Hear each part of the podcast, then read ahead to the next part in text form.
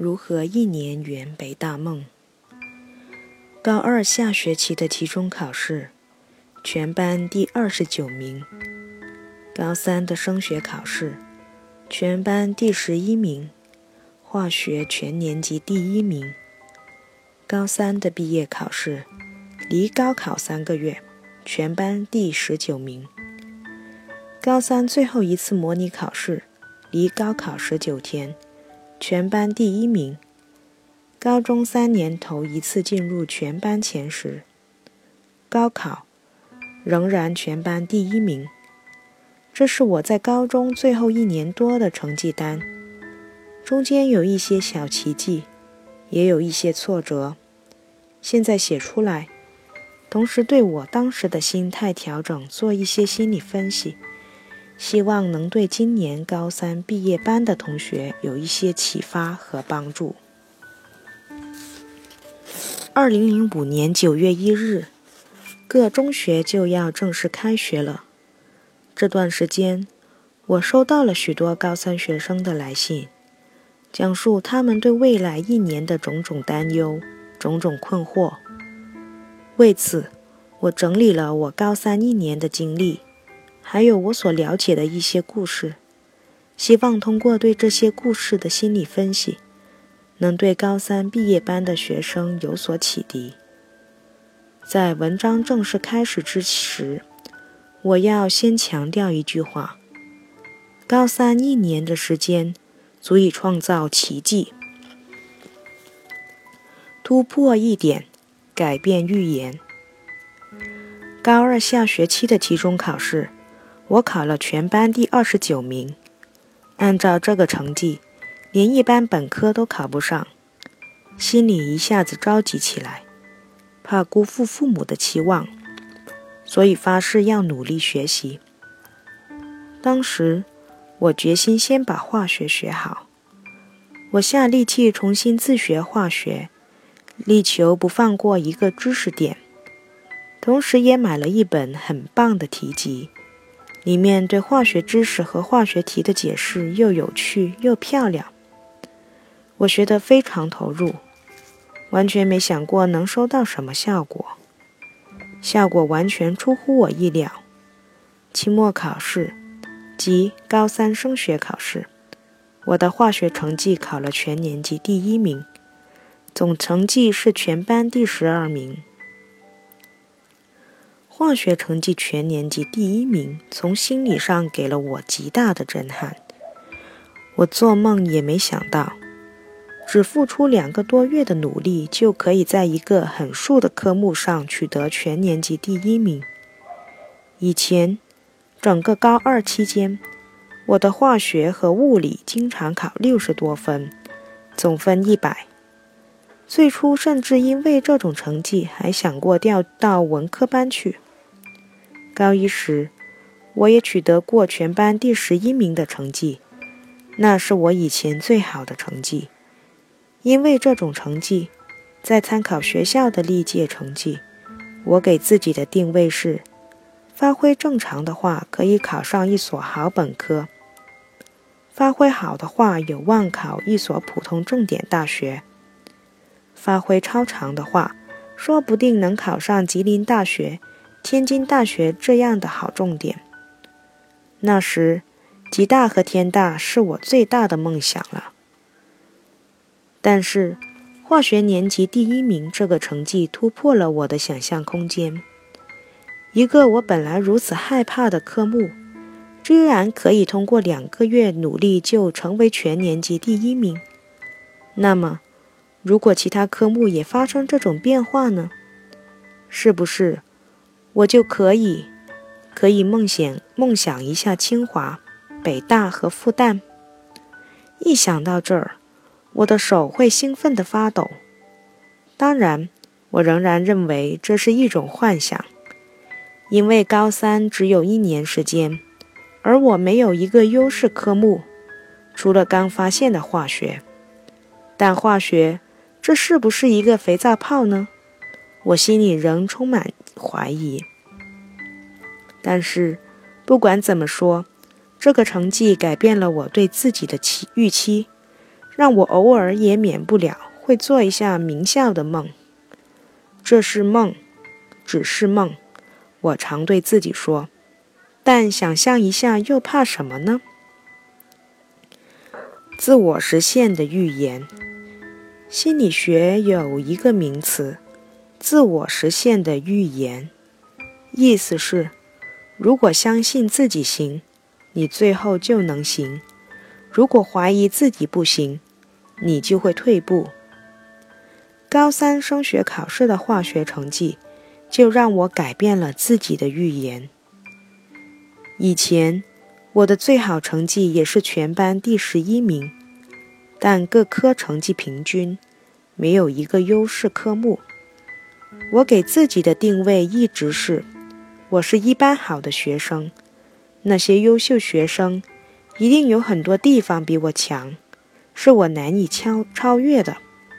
我和班里的所有成绩优秀的男同学关系都不错，在他们面前。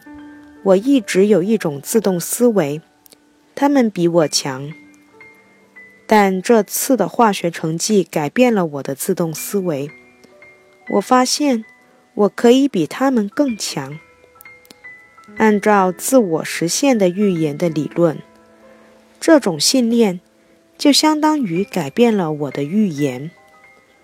以前我预言自己不如优秀学生。结果这个预言实现了。现在我预言自己会比他们强，而接下来我这个预言开始不断实现。预言需要基础，这样的例子很多。我的同桌高一上学期成绩一直和我相当。有一次他生病了，在家养了一个月。等病好返返校后，离期末考试只有一个星期了，他豁出去了。结果考试心态出奇的好，在期末考试中居然进入了全班前五名。这次经历改变了他的预言。他以前以为自己就是十一名到十五名，但从此他的预言定位到了前五名。结果。以后两年半里，他的成绩从没有掉下过前五名。前年冬天，我一个朋友的表弟对高考失去了信心。他是复读生，第一次高考因为发挥失常，他不愿读专科，于是选择了复读。但高三第一个学期的历次考试中，他的成绩非常不稳定，忽上忽下。他心中忐忑不安，担心自己重蹈覆辙。我向他讲了自我实现的预言这个概念，告诉他要相信你的最好成绩，因为那是你抵达过的境界。如果你相信他，那么你一定会重新抵达那里。这句话对他震动很大，他重新拾回自信，成绩逐步稳定下来。即便偶尔一次发挥失常，他也不再在乎，因为他知道，如果你在乎这次失常，就是相信了他，他会成为你消极的预言，让你重演。最后，他在高考中正常发挥，被南京大学录取。实现预言要有基础，譬如，没有那次化学成绩。我很难做北大梦，没有那次全班前五名，我的同桌也不会有那样的预言。我那个朋友的表弟没有以前的成绩，他也很难相信南大梦的预言。简单来说，就是如果你抵达过某种境界，再做这样的预言，你自己就容易相信。我在化学成绩上取得了年级第一名，由此开始憧憬其他科目也去争取类似的成绩。这种憧憬是扎实的，由点到面，逐步突破。进入高三后，我将物理当成第二个突破口。两个多月后，在高三上学期的期中考试中。我的物理成绩也取得飞跃，基本考了满分，那是我高一以来的物理最高分。同时，化学成绩仍然在年级名列前茅，证明我高三升学考试中的成绩并非并非昙花一现一现。到了高三上学期的期末考试，最令我欣慰的是，数学成绩也有了巨大进步。其实，我最怵的还是数学，因为高一就没打好底子。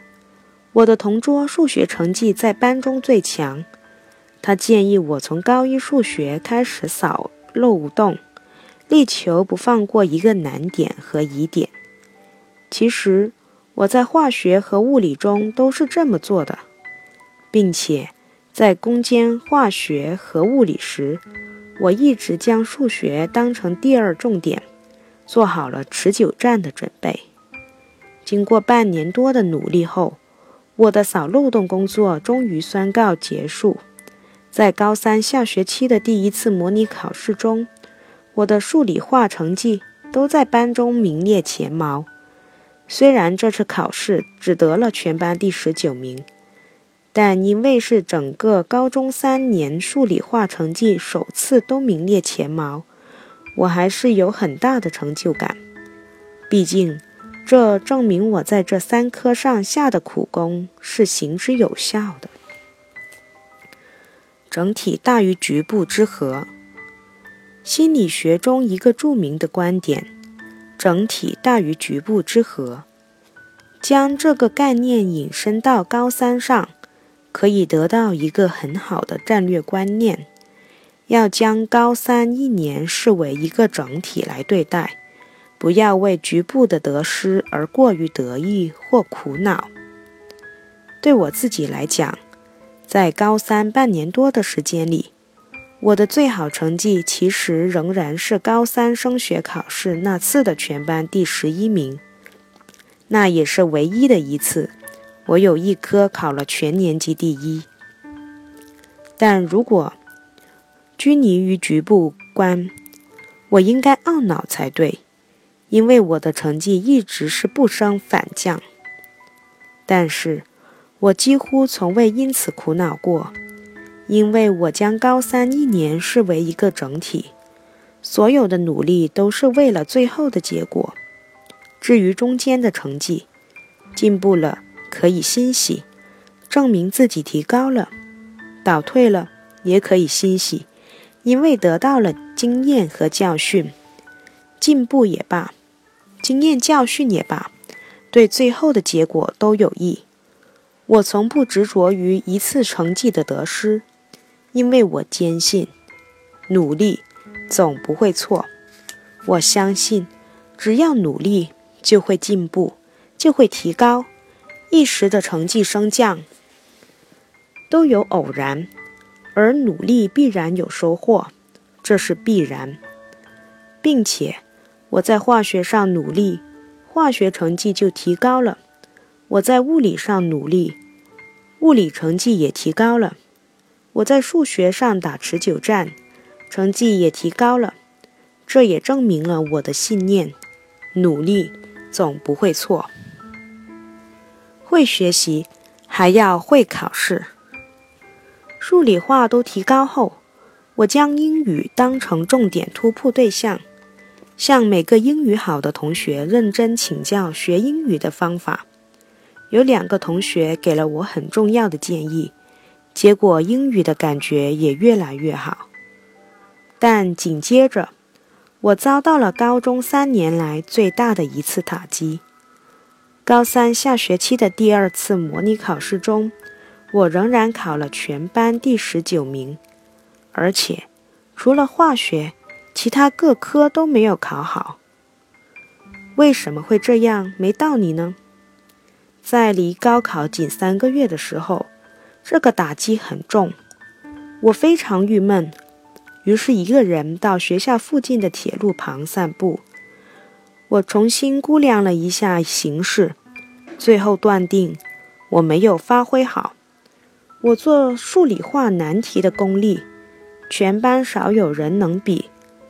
所有数学和物理的成绩，所以数学和物理的成绩没有反映出我真正的水平。语文，我读的文学类书籍，看的文学类杂志，全班任何人都没法和我比。而且高中所有要求背的课文、诗歌，我全背过了。还有政治，我几乎整本书都背过了，考试却没及格，实在是没有道理啊！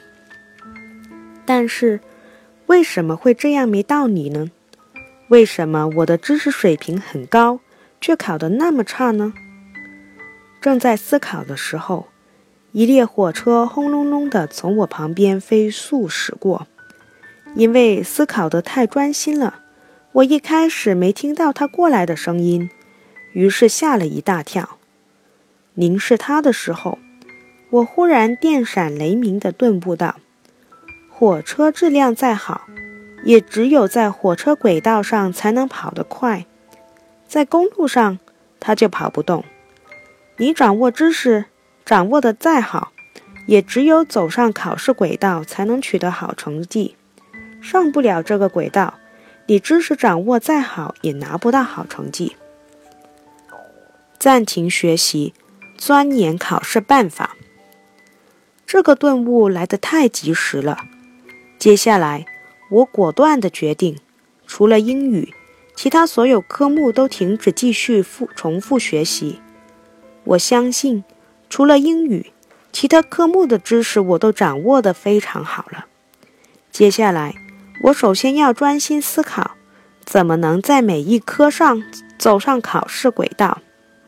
那时，我每天都写日记，内容几乎全是思考怎么考试。且一旦想到方法，就立即自己做模拟题进行检验；一旦觉得不对，就立即改变。好像差不多用了两个星期，我就对每个科目怎么考试都有了很多体会。接下来就是按照这些体会，把每个科目的知识点梳理一遍。这种工作的效果远远出乎了我的预料。在离高考还有十九天的第三次模拟考试中，我的语文、政治和生物都考了全年级第一名，总成绩列全班第一名。这是我高中三年第一次进入全班第十名前十名。高考时，我仍考了全班第一名，这证明考试轨道论和后来的考试方法经受了考验。不过，作为考试上的暴发户，我的成绩并不能让我进入我选择的生物化学系或无线电电子系。最后，我被拨到了心理学系。这是一次命运的安排。我只读了一个月的心理学初级，就喜欢上它，认定这正是我喜欢的专业。挫折伤。这个考试轨道论的顿悟固然重要，但更重要的是，这个事例表明了挫折的价值。心理学认为，经历的多样性比经历的单一性更好。顺利会帮助一个人形成一个方向的思维，挫折会帮助一个人形成另一个方向的思维。如果总是一帆风顺，那么，这个人的思维就容易陷入单向度思维，对事情的考虑容易片面。如果一个人总是遭受挫折，那么这个人的思维也容易陷入单向度思维。最好的经历就是既顺利过，也遭受过挫折。这样的经历会帮助一个人形成多向度思维。所以。在智商、情商之后，心理学家又提出了挫折商。所谓挫折商，就是一个人在应对挫折时形成的一些良性的应对方式。一定程度的挫折可培养一个人更强的心理承受能力，也可培养一个人的多向度思维，让一个人考虑事情更全面。在北京大学读大二的时候，一天夜里，我忽然从睡梦中惊醒，发现同宿舍的窗同发现同宿舍的同学都挤在窗户向外看。外面，一个全身赤裸的男同学边跑边喊：“我是北大的，我是北大的。”显然，他疯了。后来知道，这是我们楼下数学系的一个同学。上大学前，在学校里一直是成绩最好的，但上了北大后，发现自己只能考中等程度的成绩，他无法接受，越来越自卑。在这种心态之下，他已经很难静下心来学习。结果在最近的一次考试中，数学课没及格，于是他一下子崩溃了。因为过于一帆风顺，这个同学的挫折商太低了，导致他无法承受新的挫折。所以，要珍惜一切学习上的挫折。要知道，一些考试挫折不仅是暴露了我们学习上的弱点，让我们查缺补漏，也可以培养我们的挫折商。这是一种很重要的心理财富。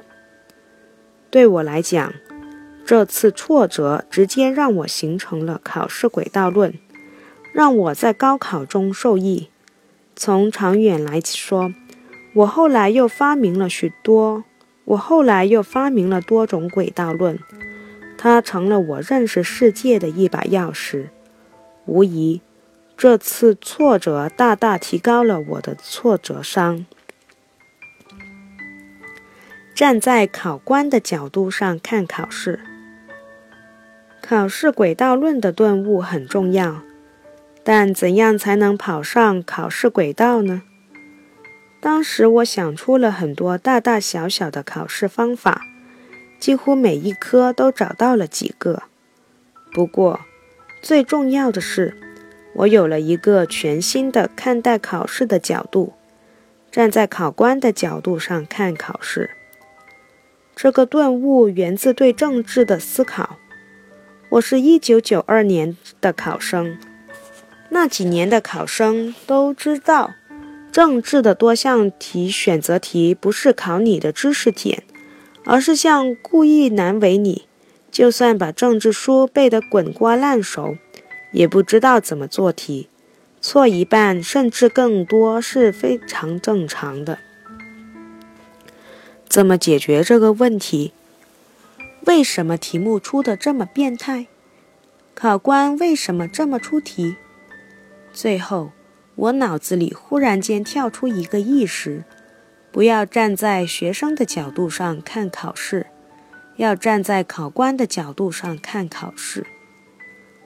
这个意识的形成很重要。以前，我和其他同学一样。总是抱怨政治考试变态，没法理解，有毛病等等。之所以这样抱怨，是因为自己站在学生的立场上，将考官视为敌人，视为神秘的、不可理解的，但又能决定自己命运的人。但如果换位思考，站在考官的角度上去思考，他们是怎么想的？他们为什么这样出题？那么敌对的心态就会消失，考官也就不再神秘的高高在上。如果我是出题人，形成这个意识后，我重新站在考官的角度上梳理了一下政治课本，每到一个知识点，我都思考一下：如果我是出题人，我会怎么考这个知识点？再就是论述题，我也产生了新想法。政治老师指导，估计当时的政治老师都会这样教育学生：说，在做论述题时，要尽可能多写，多涵盖知识点。但我一站在考官角度上，就想到，哪个考官愿意读这种答案？